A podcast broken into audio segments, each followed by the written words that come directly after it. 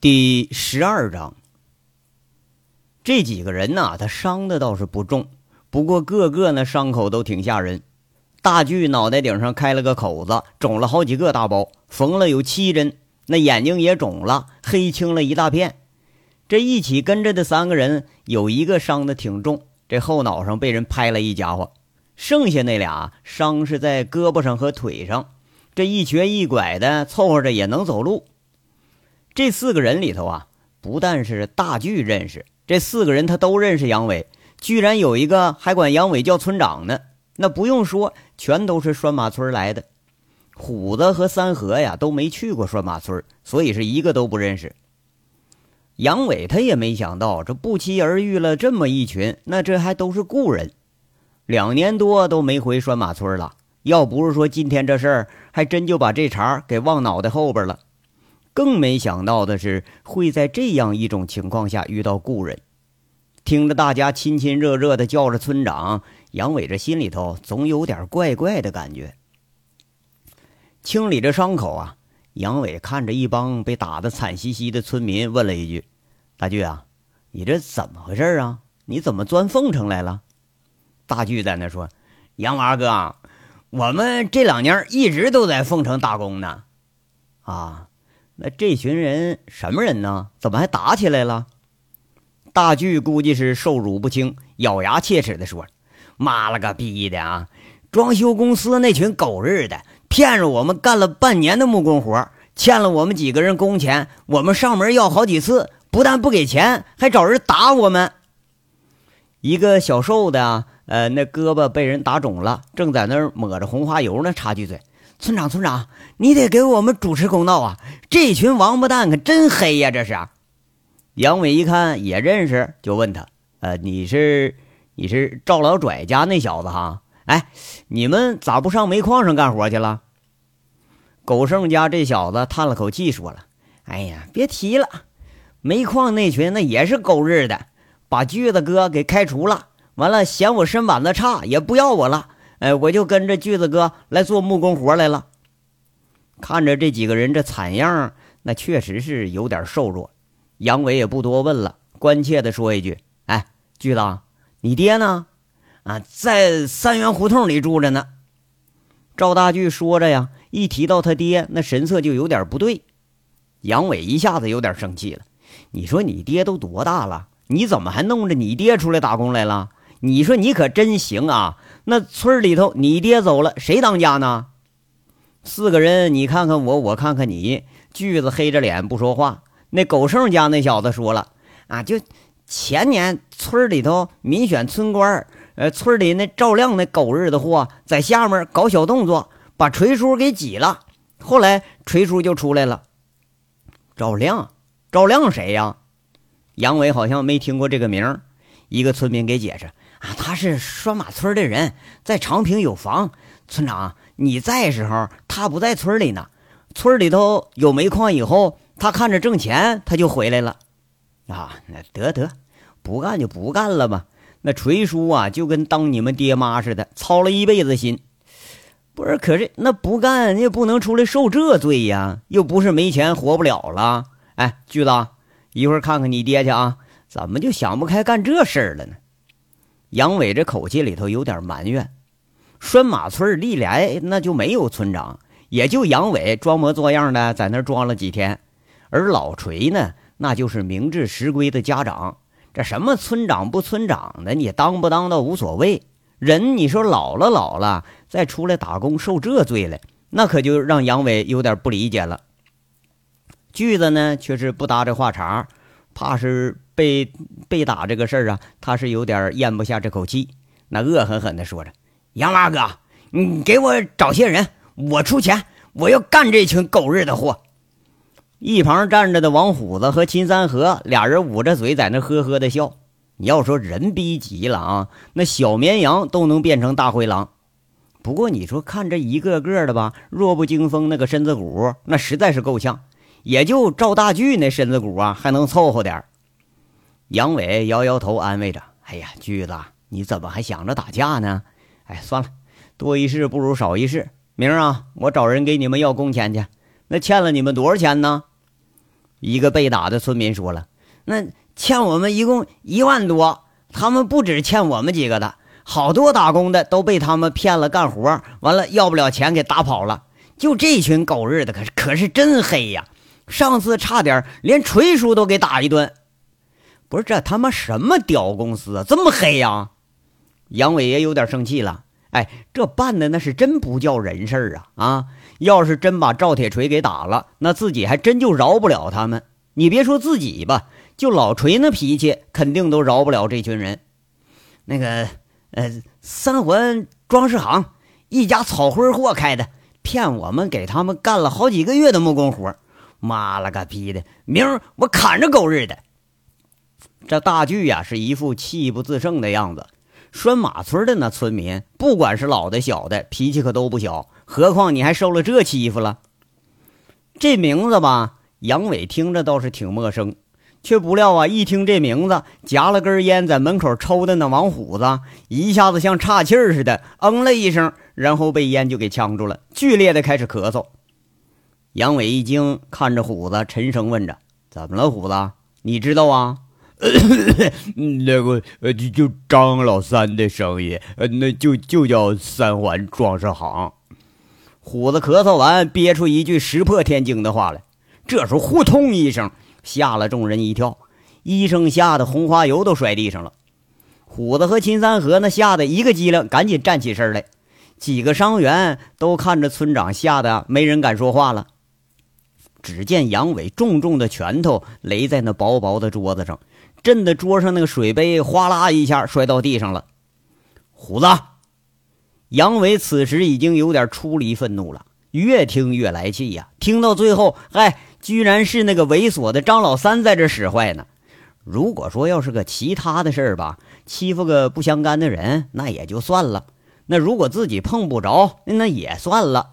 不过呀，这正正的就给你碰了个正着，还真就把杨伟气的是七窍生烟。众人是一脸的诧异，杨伟看看大家，对着虎子说了：“不等明天了，你和三河把这群王八蛋都给我集中起来！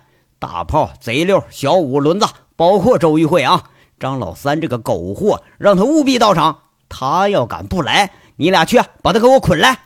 妈了个逼的，欺负人欺负到这份上了，还有没有点天理了？”哎哎哎，那虎子应了一声，看看杨伟是一脸的不善。拉着秦三河是转身就跑，巨子，大伙儿咱走，咱们要工钱去。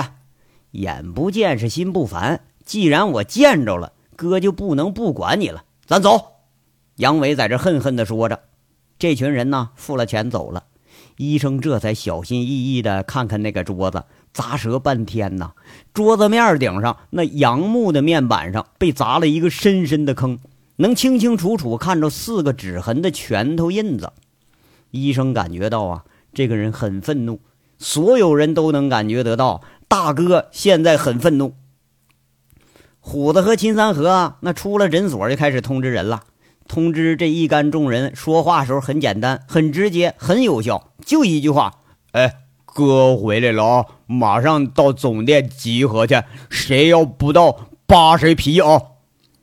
等到通知周玉慧时候，王虎子在那促狭的说着：“哎，周慧慧啊，哥回来了，想你想的都不行了，想见呢，那你就快点来啊！”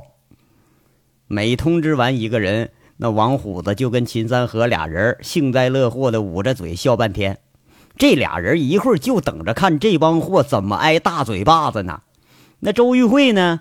连这俩浑人都看得出，那对大哥是有意思。那不逗逗他，咱逗谁玩啊？这一下子可是有戏看了。锦绣城里头，武立民一接电话，把怀里的美人往边上一推，连那个前胸、连小姐解开的扣子，那都顾不上系了，转身就开始往外跑。跑下歌城的包间啊，快步就钻进洗浴中心里头，一脚踹开一间一间那房门。里头贼六正跟俩妹妹一上一下玩双飞呢，贼六吓得那小鸡鸡拔出来，迅速的就缩小了，气的是刚要发作。小五说一句：“快点，快点，六哥回来了，要见咱们。”贼六一听，这是一脸的喜色，一惊之下呢，着急忙慌的就开始穿裤子。那姐们呢，怕是刚得着好处了，双眼迷离的看着贼六，在那说：“六哥，怎么了？这是就把我们姐妹给扔下了？我们这独龙钻还没开始呢！”哎呀妈呀，顾不上了！贼六是三下五除二穿好了衣服，扔了几张钞票，哎，在俩妹妹那敏感部位摸了一下子，很促狭的伸着手指头做了个流氓动作，淫笑着说：“一会儿的啊，一会儿咱继续钻啊，那还得给哥来个深喉呢。”这俩妹妹明显知道这是推脱，挺不高兴，哼了哼。眼见贼六风风火火就跑了，光头骡子、五元、陆超和轮子呢？他们正悠闲的在光头骡子那棋牌室里玩呢。四个人开了一桌麻将，先是轮子手机响了，一接电话，轮子愣了，马上喜不自胜说了：“快快快快，赶紧收拾收拾，走走走走，五五元大大哥回来了，要见咱们。”那光头骡子随口在那问：“呀，哪个大哥呀？这么紧，这连牌都不打了？”“哎呀，老骡子，你没资格见，是我们大哥杨伟。”你入道晚，你要见了，你得叫大爷。那小五元牛逼哄哄的拍了拍光头罗肩膀子，嗯，那不行啊！光头骡子来劲儿了。要说想当年，还是靠着这位爷缩倒着抢赌场那发家起步的呢。就见光头骡子一甩麻将，扯着衣服就要走，嘴里说了：“那大爷就大爷，我得给杨大爷我谢礼去。”光头骡子呀，倒也不失为信任，他是没忘本。一听这话，陆超有点苦笑。那你说，光头骡子要管人叫大爷，自己那不就跟着也小一辈了吗？那轮子在那儿促狭的说着：“哎，老罗，那我们可就都成你叔叔了啊！哎呦，你别说当叔了，哎，给我弄辆悍马，我我也管你叫大爷。”那光头骡子笑着在这挤兑轮子。悍马，你想得美！骡马还差不多吧？这四个人笑着下了棋牌室。这个棋牌室啊，正是当年高玉胜其中的一摊生意，只不过当时那个名叫鸿运，现在改名了，叫雀皇棋牌室。生意呢，依然是一般般的生意，依然是红红火火，只不过呀，旧人已经换成新人了。光头骡子依然还是剃个大秃瓢子，但是现在已经没有人管他叫光头骡了，都知道这是罗哥的商业。那高玉胜是谁呀？嘿，操，好像记不住了。姐，你至于的吗？景瑞霞看着周玉慧有点花痴的样子，她犯愁了。公安小区里头接着电话的周玉慧一下子懵了，第一反应就是欣喜若狂。那两年来。不就等的就是这一天吗？第二反应就是翻箱倒柜开始找衣服，衣服扔床上已经都扔一堆了。周玉慧试了有不下十身衣服，每试一身啊，就问景瑞霞：“哎，这身怎么样啊？是不是看老气了？咱得换换呐。”再换一身，哎呦，这不行啊，太艳了。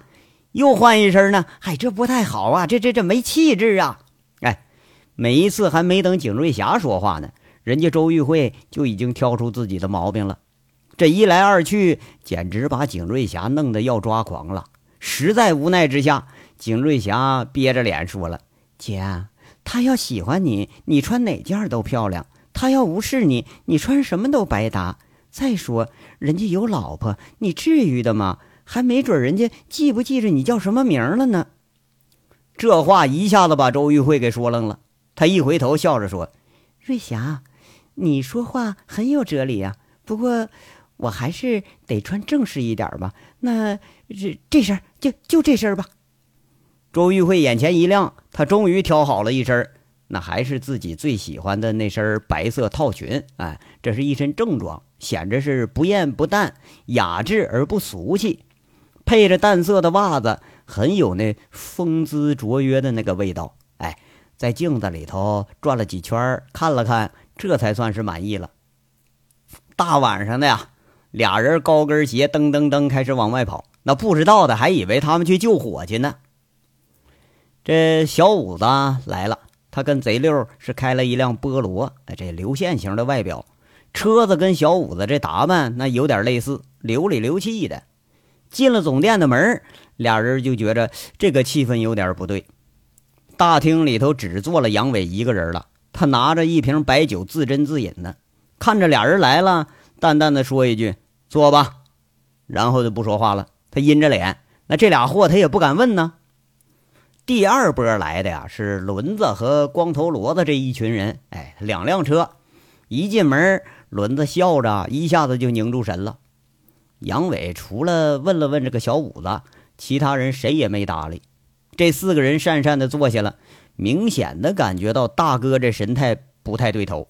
你说要这精神状态，经常就是要发发火，要揍人那个前兆。第三波啊，是就来了一个人。一阵尖利的刹车声之后，连在饭店里都能听得出来悍马那车狂暴的发动机声音。已经有几分醉意的王大炮推门而入，嘴里头喊着：“哎呀，他大哥，想死我了！”一进门啊，没人搭理他，都在那呵呵看着王大炮傻笑呢。大炮眨巴眨巴眼睛，看看这一圈人，再一看杨伟是一脸的阴沉。他讪讪的和贼六表弟坐一块了，小声问：“发生什么事了？”却是啊，谁也没说话。第四波是张老三，那屁颠屁颠的堆着一脸笑就进门了。照例哎，热脸贴了个冷屁股。等周玉慧呀，满怀希冀的进了楼以后，哎，一下子就感觉仿佛是三伏天给浇了个透心凉。就这帮啊，平时的手下们，那个个倒是。都挺懂礼节，哎，起身说了声“慧姐好”，唯独那个准备打招呼的人，却是拿着汤碗在那儿喝酒呢，两眉蹙着看了周玉慧一眼，又开始看那碗里的酒了。周玉慧一下子就觉得这心呐，就像被刺了一下似的，他冷冷坐下，两年的思念呐，一时间冰冻起来了。这个人看自己的眼神仿佛自己是陌路人一般。景瑞霞隐隐的就觉着今天这气氛有点不太简单，好像是发生什么大事了。前后一想，那人都在呀，也没什么大事啊。而那个人呢，现在已经是一脸的冰霜，两条浓眉蹙着，仿佛是有什么很大的心事正端着汤碗干喝白酒呢。那黝黑的脸上看不出有什么动静，很有气势啊。最起码这喝酒的架势，那就不是一般人他能学得出来的。就这碗，而且还是干喝，那看着都瘆人呐。杨伟看着这人呐是来全了，喊了一嗓子：“虎子！”大灶里头，王虎子应了声跑出来。杨伟抬抬头，把门给我关上。一干人诧异的看着杨伟，不知道他要干什么。两年没见了，一见面就这德行。那还真有点是大失所望。哎，大家都全了哈，两年没见，大家都挺好的吗？杨伟欠欠身就开始说话了，依然是流氓味道十足的那个语气。哎，好，好，好。这几个混球看着杨伟，嘴里说着，除了周玉慧之外啊，他没说话。叙旧之前呢，我先把这个正事办一下啊。张老三，给我站起来！杨伟顿了一下酒碗，吓了大伙一跳啊！哎哎哎，大哥，他在在这呢，在这呢。张老三点着头就站起来了。杨伟上上下下打量，已经是一身光鲜的张老三，这很猥琐的张三板子，原先那多有白发的脑袋，现在染的是乌黑锃亮。哎，穿着个小 T 恤，两年没没见吧，反倒觉着还年轻几岁。杨伟看着这打扮，好像是很有兴趣似的，问一句：“张老三，这两年你挣了多少钱呢？”“哎呀，那托大哥您和慧姐的福，哎，不多不多，开俩饭店，一个装修行，哎，就百八十万吧。”张老三在那眯笑着，谄媚般的在这说：“这里头啊，兄弟们要说是钻营啊，张老三要比其他人强一点。”除了说没有大炮那个煤厂来钱快吧，那他还算是数得着的人。杨伟突然又问一句：“账上有多少现金呢？”这话问的大家不明所以了。这是怎么着？莫非大哥是要钱来了？那不能啊！这张老三赶紧说：“啊，现金有二十多万吧，哎，大哥，您您需要钱呢？哎，你吭声，我我给您去取去。老子现在穷的光着屁股了，你他妈可是成人了哈！不过呀，老子就是光着屁股要饭时候，你见我朝人要过钱吗？不过这次啊，我还真就是想朝你要点钱。杨伟笑着站起来了，景瑞霞一下子发现，杨伟依然是穿着那条补丁裤子，就是换了个大背心。看上去有点是不伦不类的，哎，大哥，你你需要多少？你你吭声。哎呀，三五十万的，我我凑得起。张老三拍胸脯子了，不多。嗯，我要的是一万七千二百八十七块钱。张老三愣下神儿，他不明所以，嘿嘿笑。哎呀，大哥，你看你这不笑话我呢吗？就这点钱，那还拿得出手啊？是吗？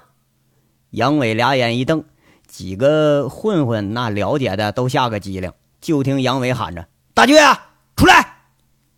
包间里头出来了四个包着脑袋的农民工打扮那样的人，脚上穿的呀，呃，不是那种被涂料染过的拖鞋，那就是老式的胶鞋，鞋顶上还有星星点点的装修涂料。那破破烂烂的衬衫上，明显的能看到汉字和血字。脑袋上、脸上那都是带着伤呢。众人一下子诧异了：这怎么着？这群农民工打扮的伤员怎么都给拉这儿来了？就不知道杨伟要搞什么名堂。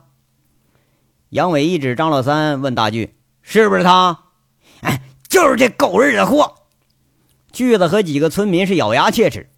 这几个村民呐，怕是对张老三是怨恨之极了。锯子抄着家伙就要上，被虎子给拦住了。张老三一下子明白是怎么回事了，他吓得机灵一下子，怎么着？哎，这群民工这就跟大哥扯上关系了？那不是还寻思不都打跑了吗？张老三呢，张老三，杨伟转悠着拍拍锯子肩膀，让他坐下，看着已经开始犯怵的张老三说了：“开了俩饭店，一个装修行，好歹也是个百万富翁了。”我听说你老婆、你侄子、你们一家七八口现在都在凤城找生活了，是吧？啊，听说都还混的是个人模狗样的，是不是啊？嗯嗯啊！张老三忙不迭在那点头，冷汗直流啊！百万的家产，现金好几十万，你至于欠这群穷兄弟那点血汗钱吗？啊，都是给你干了活了，难道都是人家讹你了啊？四年前我见你的时候，你是个什么屌样？你还记着吧？拉个破平板车，顺着街道收破烂，搁谁谁不待见你？小区里像防贼似的防着你们，隔三差五有人揍你狗日的一顿。怎么着啊？现在发家了啊？不受欺负了？开始欺负别人了是不是啊？哎，我听说别人还跟你叫个张三爷，是不是啊？嘿，你可真挺厉害呀！就为了这点小钱啊，找人把这些老百姓是往死里揍，是不是啊？哎，我说张三爷，就今儿啊，就现在，把我这几个穷哥们的工钱给我结一下，行不行？我求求你了。杨伟哭丧着个脸在那说。众人一听杨伟如此这般的数落张老三，那倒也可笑。但是啊，他可没人敢笑。哎，结结结，我我我马上取钱去。张老三擦了擦额头的汗，却没想到啊，你结账这不是主要的。众人就觉着眼前一晃，耳朵听着啪嚓一声脆响，就见张老三捂着脸一咕噜就滚在地上了。定睛一看，却是不知道因为什么，杨伟突然出手，重重的扇了张老三一个大嘴巴子。这群混混心惊了一下，这一下打的可不轻，看着张老三那个嘴角都流血了，捂着脸。过不了多大一会儿，那铁定是一个大红手印子，好几天肯定也下不去了。这里头啊，好多人都挨过这样大嘴巴子。景瑞霞一下子他要发火，却被周玉慧给拉住了。这对着大姐大，你打手下，明显这不是不给慧姐面子吗？周玉慧静静的看着，一直在揣摩杨伟的用意。要说是为了一万多块钱这个工钱，把人都聚集起来说杀鸡儆猴，那好像也没必要费这么大的力气啊。周玉慧盯着杨伟，试图要发现点什么，不过他很失望。杨伟的眼睛里是那种莫名的怒火，脸上依旧是黝黑健康的肤色，除了说穿的是寒酸了点好像一点变化都没有。要说变化呢，好像也是有点儿。他对自己是冷淡多了，就好像是陌生人一样。周玉慧此时仿佛置身于一个巨大的冰库里头，他感觉着大夏天里头啊，浑身有点发冷，而且是那一种啊，一腔热情一下子被人泼了一盆冷水一般的发冷。杨伟这一巴掌打完，盯着地上张老三，沉声说了：“打人的是谁呀？我我我侄儿。”啊，行，那你就替他挨了吧！啊，辱人者，人皆可辱之。你不觉着你挺厉害吗？啊，拴马村的老百姓当年那出了全国赫赫有名的长平营，就连日本鬼子都不怕，长平市政府都敢冲击。赵大巨一家三代那都是铁骨铮铮的爷们儿，你算个屌啊！真把大伙要给惹急了，来个几千人，你就连骨头渣子你都剩不下，知道吗？给我滚！给你半个小时时间啊，把你欠的账给我结清楚了。桥归桥，路归路，老子以后不认识你。你要再欠了这些村民的钱，我带头砸你家店去。杨伟恶狠狠地看着张老三，张老三忙不迭的跑出门去了，很利索，很直接，这就处理了一件事。大家这才是看明白呀，张老三这个狗货呀，八成是贪小便宜，欠工人工资，把大哥给惹了。不过在大家一看，好像这事儿还是有点小题大做了。就万八块钱，现在那还真就不放在大伙眼睛里头，随便打个电话不就解决了吗？那不知道大哥怎么着啊，就对这事儿生了这么大的气。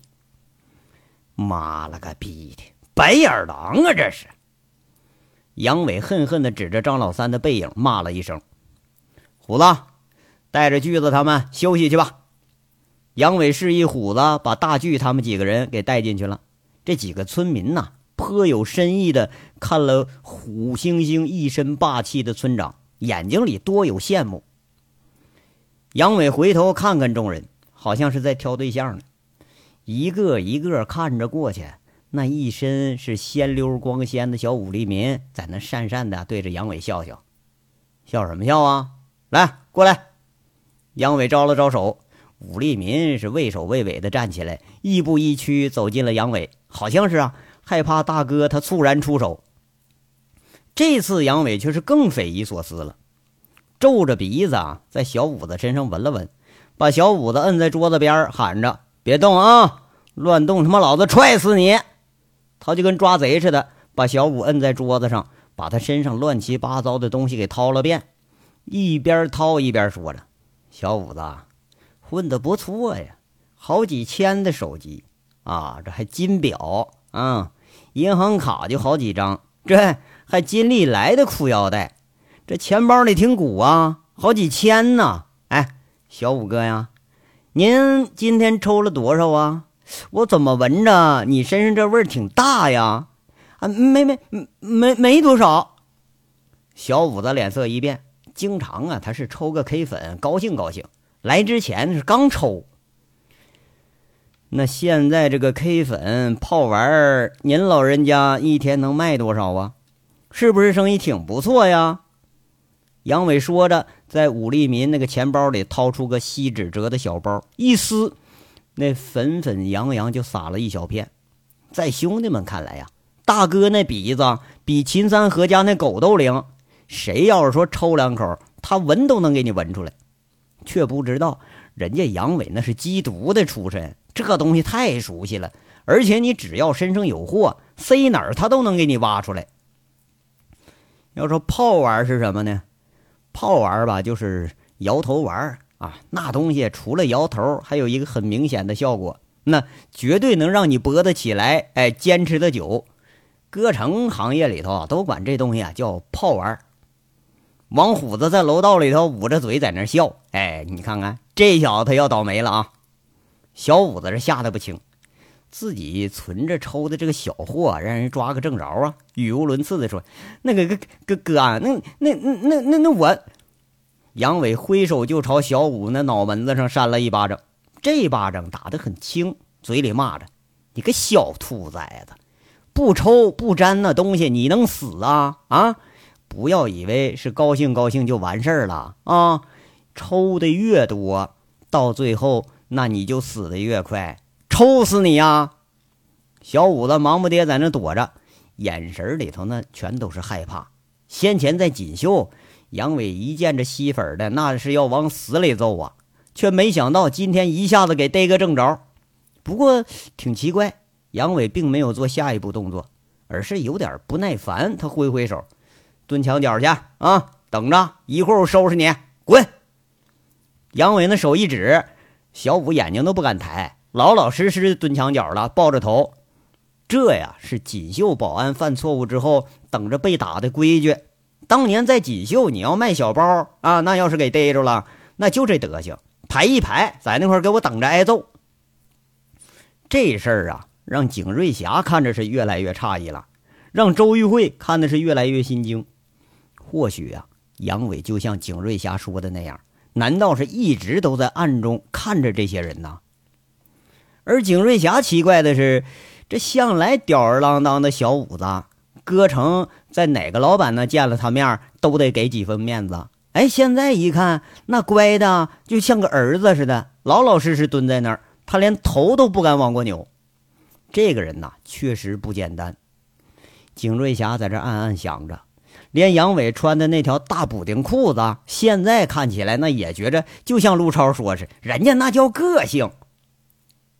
杨伟的目光继续的在这挑选人选，遇着他目光的多数都是下意识的回避。最后，杨伟的眼光直接盯在了贼六的脸上。那贼六心里一惊，琢磨着：我操，这刚才那双飞，这这不能，我因为这事也得挨揍吧？就看杨伟一副看不出表情的样子，淡淡说一句：“六啊，轮子，你们站起来。”俩人应了一声，站起身了。那贼六他心虚呀，小心翼翼的说：“哥哥，我可从来不抽啊，我可比小五子强。”就这话引得几个人嘿嘿直笑。那小五子扭过头，是怒目视之：“妈了个逼的，刚他妈给你介绍娘们，你这就拆台呀！”我没问你这个，杨伟盯着贼六，突然说一句：“六啊，现在桑塔纳三千那车性能不错，你那儿新车卖多少钱？啊，三万。哥，你要啊？你要我送你一辆。”贼六一下子没防着杨伟说问这个问题，他挺高兴，伸出俩手指头在那说。后面那轮子他心细呀，已经是看出来杨伟脸色不善了。脚在下面悄悄就踢了贼六一脚，啊！新车卖三万，六啊，你这口气不小啊！你现在一年能卖多少黑车呀？杨伟继续在这问，贼六这才明白过来，讪讪的不敢说话了。你要说偶尔吧，小偷小摸的，那这都能理解。可是现在这赃车作业早都成一条龙了，这要真说出来，那又得挨大嘴巴子。哎呀，你们这俩小王八蛋可是真行啊！我认识你们那时候吧，还是个偷自行车的水平，后来长进了，偷电动车了，再后来偷汽车了，后来把你们送进汽修厂，我可以为你们是是学好了呢。听虎子说你们盘下一个拆车市场的生意，我还高兴好几天。我可说这个轮子和六啊，这是有出息呀。妈了个逼的，弄了半天，小孩的鸡鸡你耍来耍去，耍成大人屌了啊！开始批发黑车了。我手机里头这些乱七八糟的黑车黑枪的广告，是不是你们发的？杨伟在这沉声问着。那那那那不是，那那绝对不是。轮子忙不迭在这回答。那黑车呢？收了贼赃，加工加工再卖，那也是假的呀。杨伟瞪着眼睛看着轮子。轮子下意识的躲避着大公大哥的目光，那个那那那那是真的。这轮子呀，讪讪的说一声，等于默认了。一说到这儿，狠狠的剜了王虎子一眼。你说这王虎子，妈的，你也是个白眼狼！借给他车啊，你说到了了，还他妈告黑状！哎呀，现在我是真后悔呀！我他妈还辛辛苦苦给你们俩小王八蛋凑钱学汽修去啊，学来学去，这小贼学成大盗了啊！给我蹲那块去，省着我看着你们心烦。杨伟头一扬，哎，这俩人垂头丧气，跟小五子蹲一块去了。这章咱们到这儿说完了，下章稍后接着说。感谢大家的收听。